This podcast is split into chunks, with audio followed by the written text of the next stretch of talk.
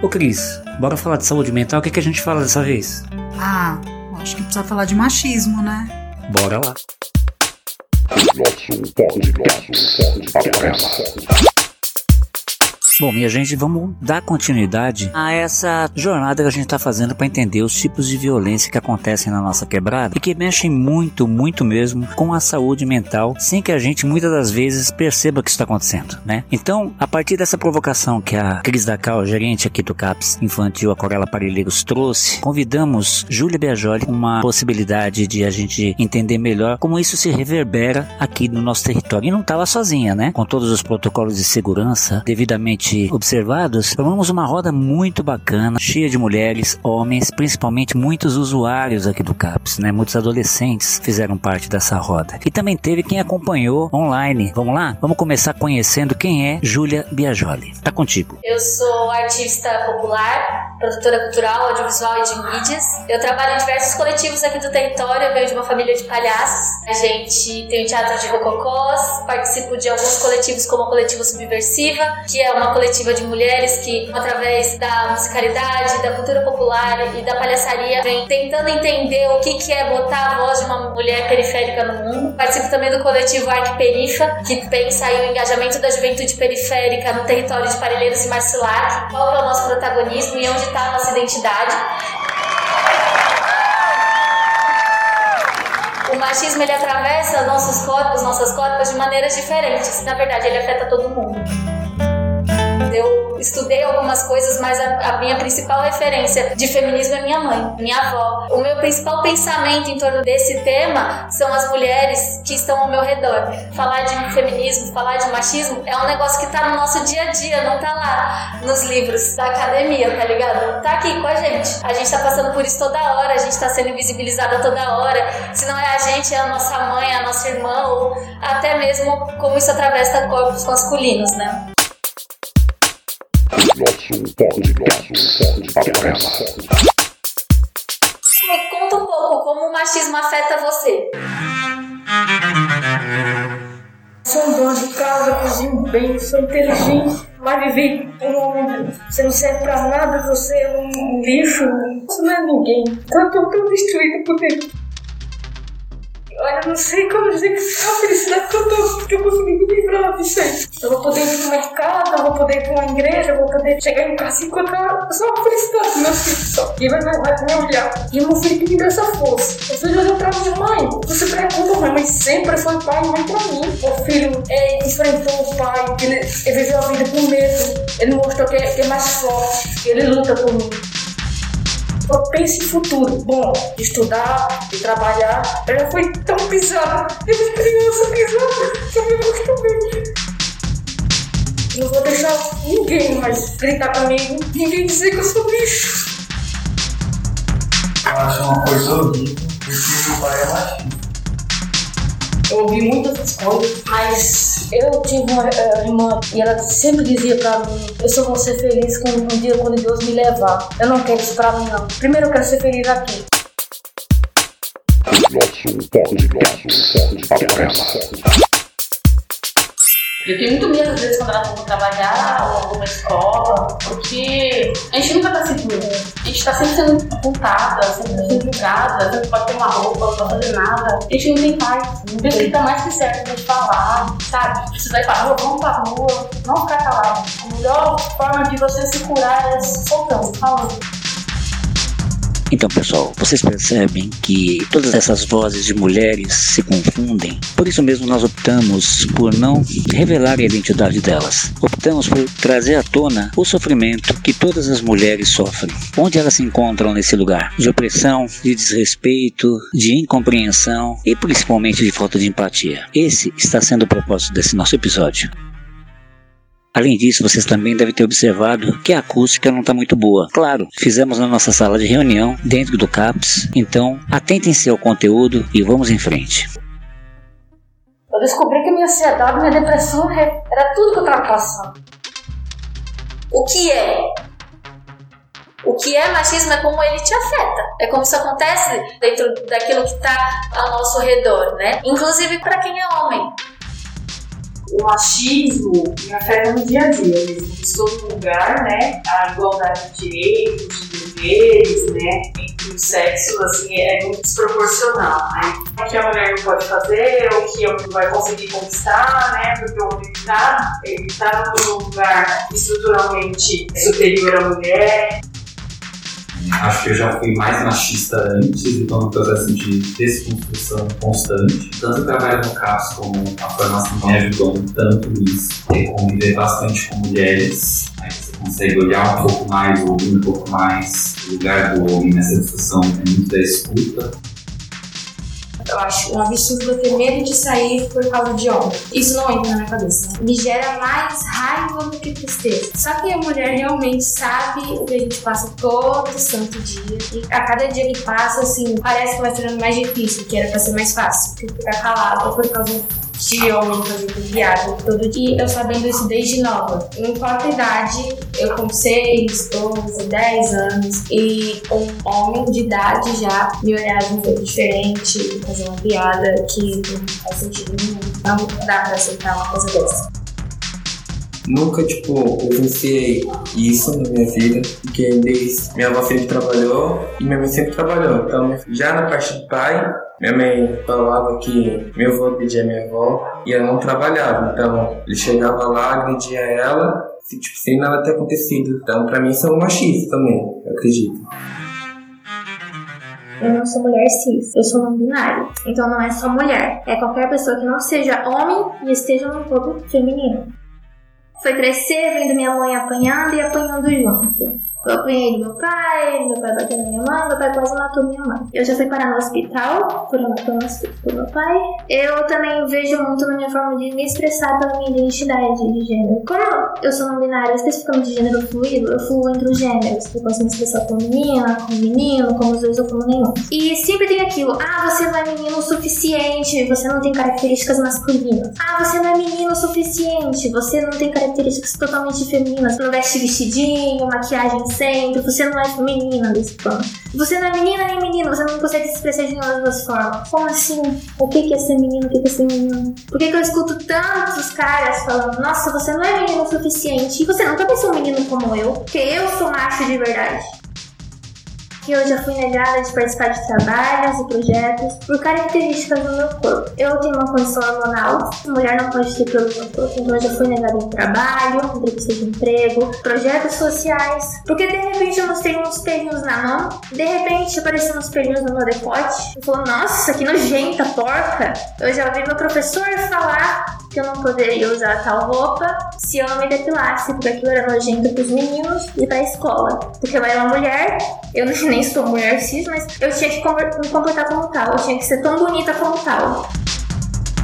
Porque eu queria forçar em mim uma figura feminina e invalidar completamente o meu gênero, só por eu estar nessa aparência feminina a ideia da binaridade na sociedade ela é completamente implícita, né? E aí a gente entra num teor muito mais embaixo da discussão do, do que é o machismo, porque a gente entende que a gente está dentro de uma sociedade patriarcal e a sociedade patriarcal ela atinge nossos corpos numa espécie de performance. Então eu tenho que performar a feminilidade para ser uma mulher. A gente nasce um ser e é socializado de uma maneira. Então eu posso nascer uma bolinha ali. Mas dependendo da minha genitália, eu vou ser socializado de uma determinada maneira. E o processo de transição, ele é justamente de entender que isso não define a minha identidade, aquilo que eu sou, aquilo que eu sou no mundo, aquilo que eu me entendo, como que eu me coloco para essa sociedade. Então, esse processo de entender o não binarismo, ele é um processo ainda mais profundo de compreensão do machismo que é necessário que os nossos corpos sejam binarizados. Eu tô nessa sociedade, ou eu sou um homem ou eu sou uma mulher. E na ideia de performance do que é um homem e do que é uma mulher. Porque eu posso ser uma mulher com o que se diz de características masculinas, mas eu continuo sendo uma mulher. Isso não define necessariamente o que a gente está falando Quando se vem a ideia da transição ou da identidade de gênero, vem aí uma pauta que é: não existem só essas duas coisas, existem muito mais. Existem os não binários, existem gêneros fluidos, existem as mulheres trans, existem homens trans, existem outras ideias e outras facetas de como se identificar nesse mundo dentro dessa perspectiva social.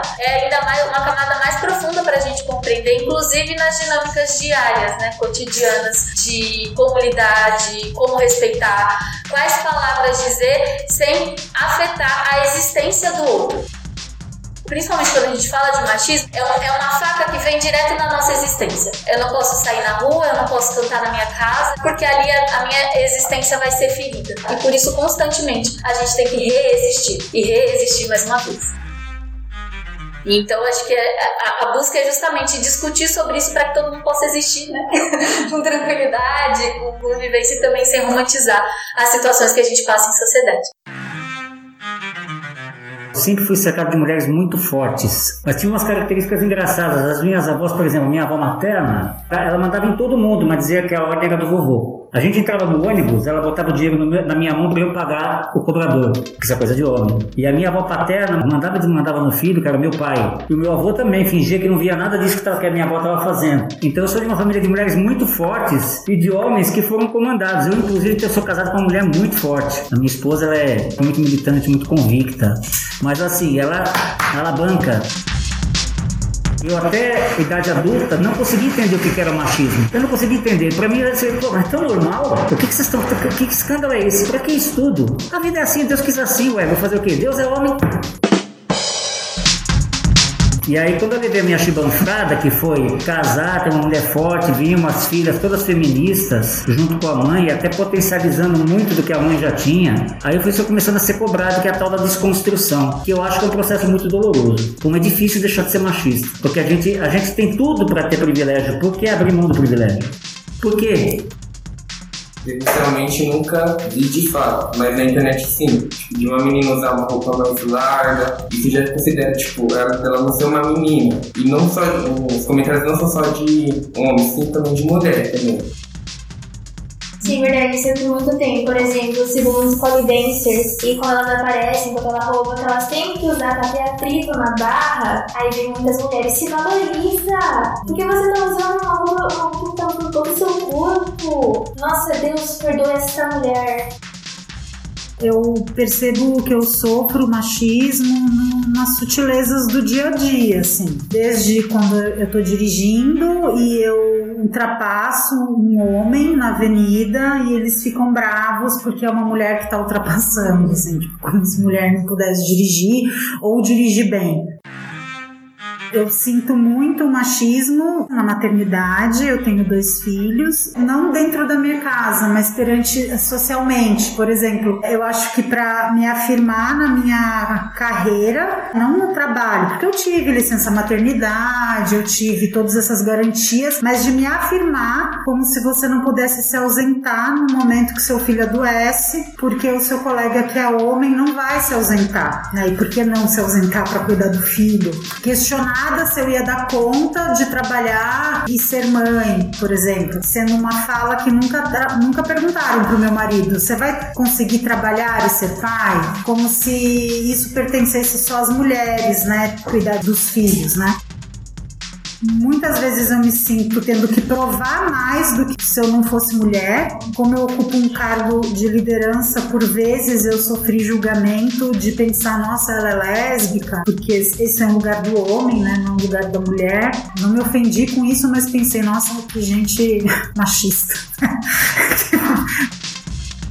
Também acho que às vezes é difícil, alguns profissionais não gostam de ser coordenados por mulheres, principalmente quando precisa negociar, geralmente na, em partes assim de reforma. Eles sempre estão querendo me enrolar, assim, ao ponto que eu já peço para um colega homem que talvez não sabe nem o que está acontecendo, só fica do meu lado enquanto eu converso com um pedreiro, não pra, porque aí parece que respeita, né? Respeita o meu pedido, meu, não que não me diz respeite, mas não está prestando atenção no que eu estou falando, né? Não é escancarado numa violência doméstica, mas é sutil no dia a dia.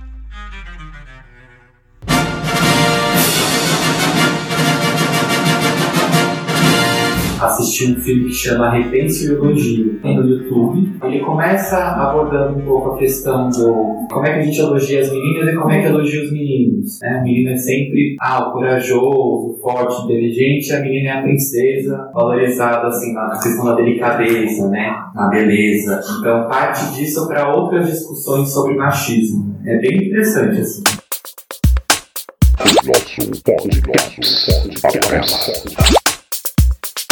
Eu venho de uma família muito tradicional, assim. Eu vejo os meus avós, né, os meus tios, as cunhadas, assim, aquele comportamento às vezes muito naturalizado, né? Então a gente precisa se rever todos os dias. A gente, eu tenho comportamentos machistas que eu preciso me rever o tempo inteiro, né? Eu não me percebo, às vezes vem de coisas aprendizadas que vai perpetuando e a gente precisa o tempo inteiro estar tá, tá atenta, né? Para perceber onde a gente está errando, né? Até hoje, assim, quando a gente fala de machismo, eu vejo que minhas fichas estão caindo ainda dos machismos que eu já sofri, de coisas que eu achei que eram normais e que. Então, nossa, vira e mexe na minha situação e eu falo, nossa, eu nunca tinha identificado que isso era machismo, né? Mas eu lembro de coisas do meu pai falar assim: eu não vou lavar louça, eu tenho três mulheres dentro de casa pra isso, né? Ou minha mãe me brigar comigo porque alguém estava me olhando na rua e aí quem mandou eu colocar aquela roupa? Você não sabe que pra andar na rua dá pra andar com essa com essa saia, com esse vestido. E aí, e aí você vira a culpada, né? Machismo dentro das relações é, afetivas mesmo. Eu lembro quando eu era adolescente, foi receber um empurrão, assim, numa festa porque eu disse não pra um menino e caí no chão, assim. Nunca, nunca apanhei, né? Mas eu lembro dessa violência física que me marcou muito. São marcas que vão ficando, né, dentro da gente de um jeito muito profundo dentro do casamento, né? Era subentendido que eu tinha que dar conta de fazer tudo eu era mulher. Tinha que cozinhar, que eu tinha que limpar, que eu tinha. Mas era tudo muito velado. E me atravessa também muito enquanto profissional, porque eu atendo muitas meninas que sofrem muito por viverem situações de machismo e muitos meninos que sofrem muito por conta do machismo. Meninos que não podem se perceber frágeis, que não podem chorar, que tem que dar conta daquela, daquela característica né, que a gente coloca para o homem, para a mulher. E na construção da minha identidade, que mulher que eu quero ser e de que mulheres eu quero estar perto. Não é fácil, né? Eu experimento várias coisas, experimento muita tristeza, muito ódio, muita revolta, né? Às vezes é isso, e às vezes sai de um jeito muito agressivo. E às vezes até quando você solta, você se defende, ah lá, é a doida, é, é a maluca, é, a que dá piti. Aí uma coisa muito, muito contente, filhos. Mas isso a gente ouve mulher também. Sim, porque o machismo tá nos dois. Pergunta se a gente tem algum problema, alguma doença. Ela tá dentro da sua conta.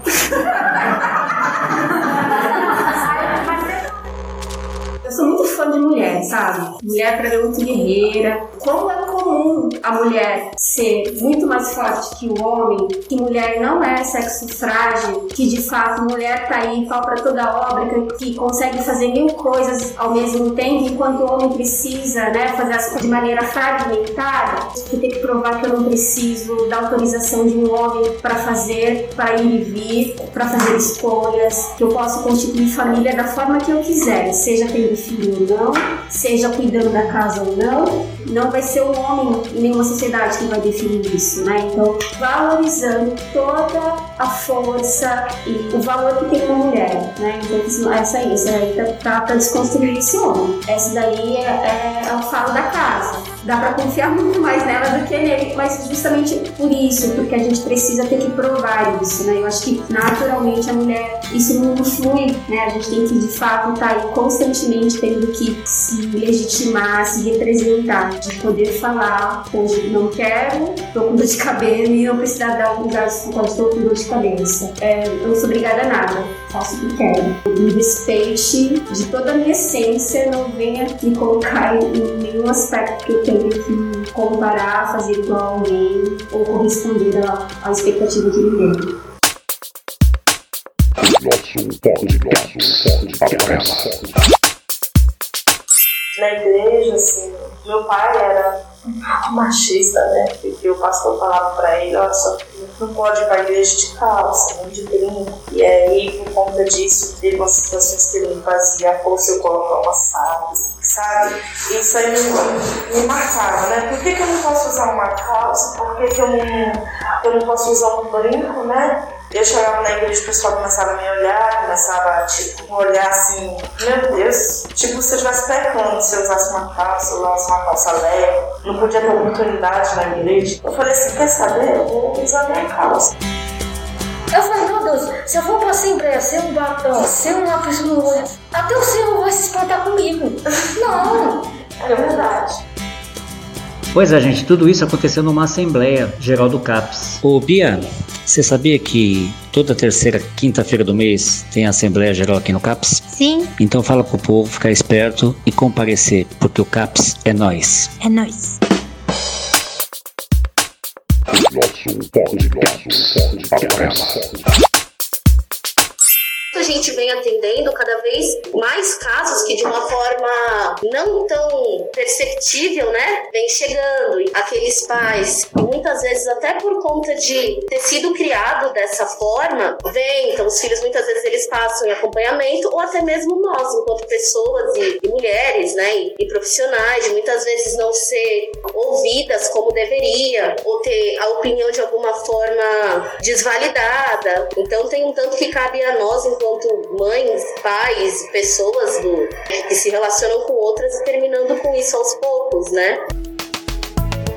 O machismo com os homens se afeta de uma maneira como se fazesse os homens até a obrigação de oprimir as mulheres, no sentido de que os homens têm que ser aquele, aqueles homens que são fortes, que são durões, que vão atrás sempre das mulheres, que sempre tem, tem que ser o sustentador da casa, o cara mais forte, o cara que não chora, o cara que não tem medo. E todos nós sabemos que os seres humanos têm medo, têm, sofre, se sente triste e, e isso não é permitido aos homens, não é permitido, enquanto às mulheres é permitido. Então nesse sentido eu vejo que o machismo acaba afetando tanto as mulheres quanto os homens, mas principalmente as mulheres. Os homens foram sempre criados dessa maneira, criados para oprimir as mulheres. E os homens entendendo isso, pode acabar se equilibrando, encontrando um bem comum.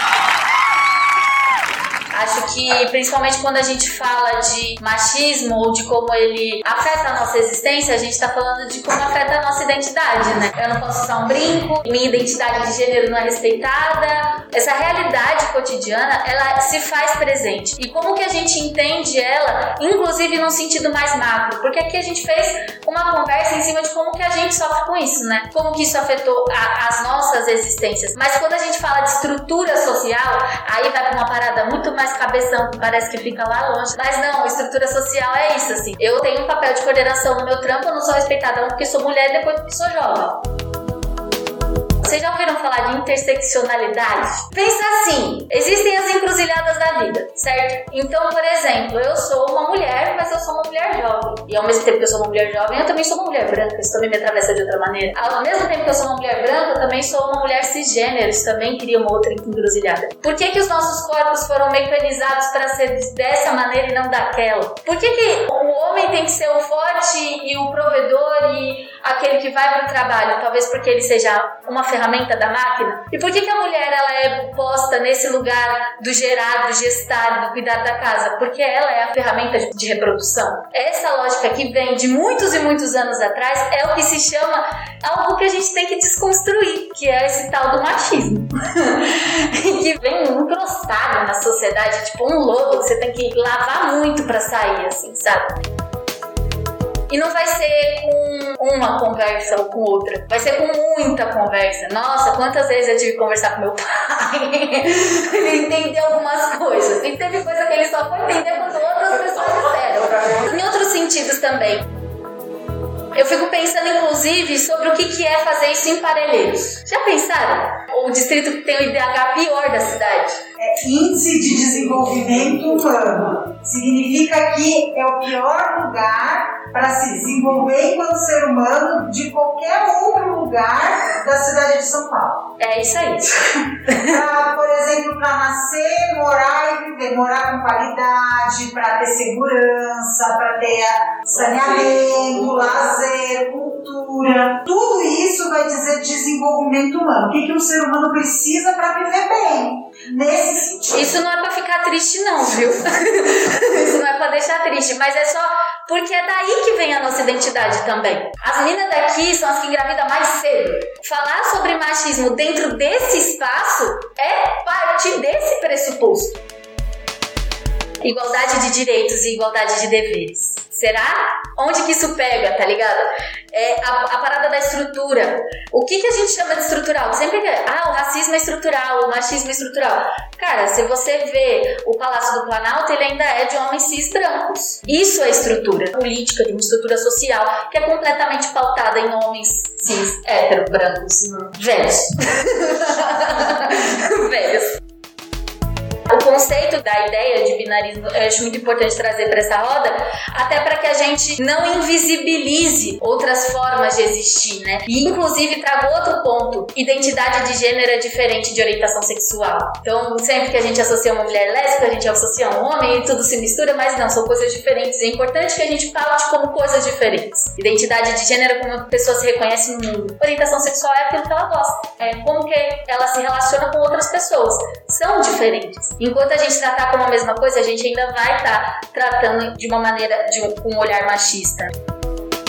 Vou contar uma coisa pra vocês. Quando eu comecei a trabalhar muito cedo, porque a gente fazia teatro e aí eu comecei a fazer lá as coisas. Com 12 anos eu comecei a fazer produção. E eu ligava pra Sesc. Aquilo era meu faz de conta. Eu fazia de conta que eu era adulta, para que as pessoas me escutassem. Eu performava uma mulher mais velha, para que eu pudesse ser escutada. E eu entendo hoje isso como um processo muito mais amplo, né? Como que a gente vai performando coisas para se encaixar, para conseguir ser escutada, para conseguir sofrer menos esses impactos impactos.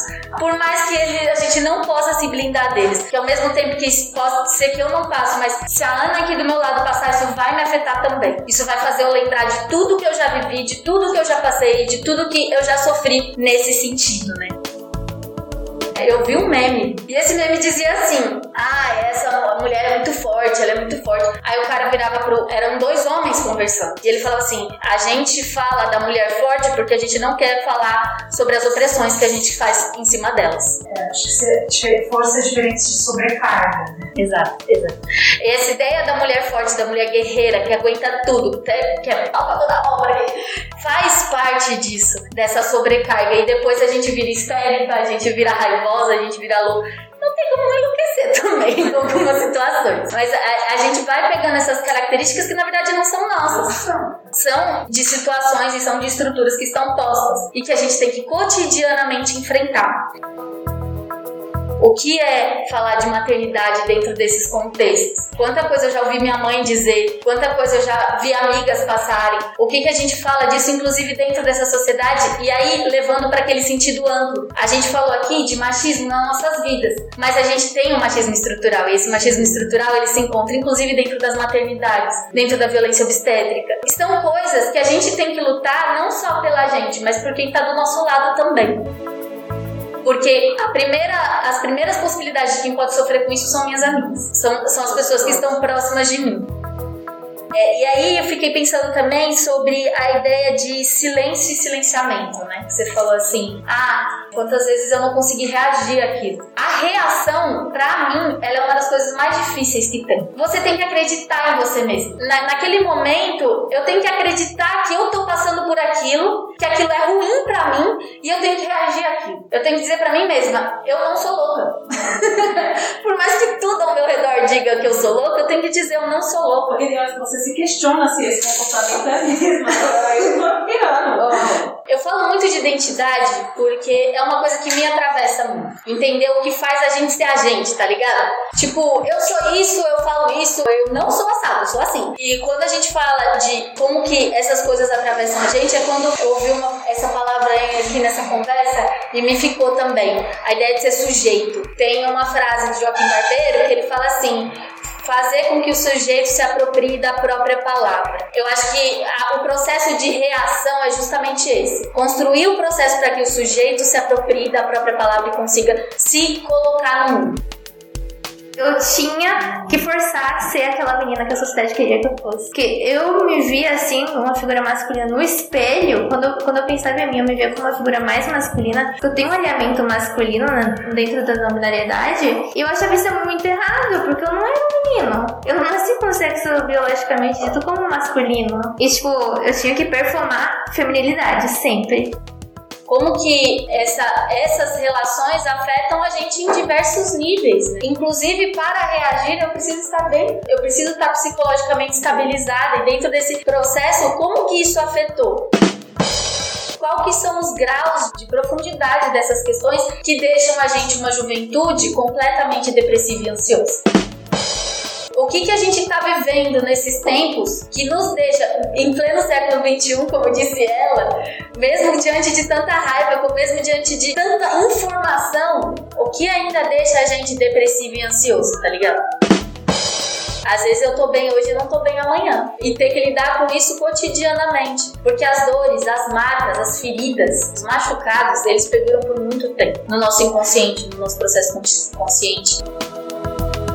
Pra mim, falar de machismo é falar de um processo constante. Não é uma parada que, quando vocês sentarem pra conversar comigo, eu vou trazer as referências lá dos nomes, dos livros. Eu acho que o feminismo tá na prática. O feminismo é um movimento. E dentro desse movimento, a gente tem maneiras de trabalhar. E não ser machista não significa que você é feminista. Ele é um movimento social, é um, um movimento de pensamento. Mas, inclusive, que deve ser pensado com as bases muito mais firmadas. E pra mim, as bases firmadas é quem tá aqui do meu lado, é escutar a história de cada uma, de cada um, é entender qual que é o pensamento que a gente tem sobre isso, porque dentro desse processo a gente consegue pensar uma perspectiva de futuro. A gente consegue imaginar uma, uma realidade que, pelo menos a gente que tá aqui, a gente discutiu sobre isso. Isso vai provocar em algum lugar. Isso vai trabalhar a gente para que daqui a pouco talvez a gente se encontre em outra roda e a gente possa falar disso de uma outra perspectiva.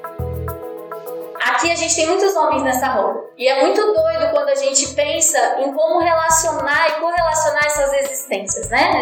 Homens cis, nesse caso. Uma das principais funções dentro desse processo é a desconstrução. E aí, desconstruir é um processo doloroso, como disse meu pai. Mas também é rede de proteção. A gente tá falando aqui de rede de apoio, de que estamos juntas, sempre estivemos juntas, porque se não estivéssemos juntas, não estaríamos vivas. Em muitos momentos foi assim. Mas quando que o teu parça agiu de uma maneira ruim e você não, não impediu? Quantas vezes que a gente, dentro de relações pela broderagem, permitiu? E a permissividade, ela também faz parte.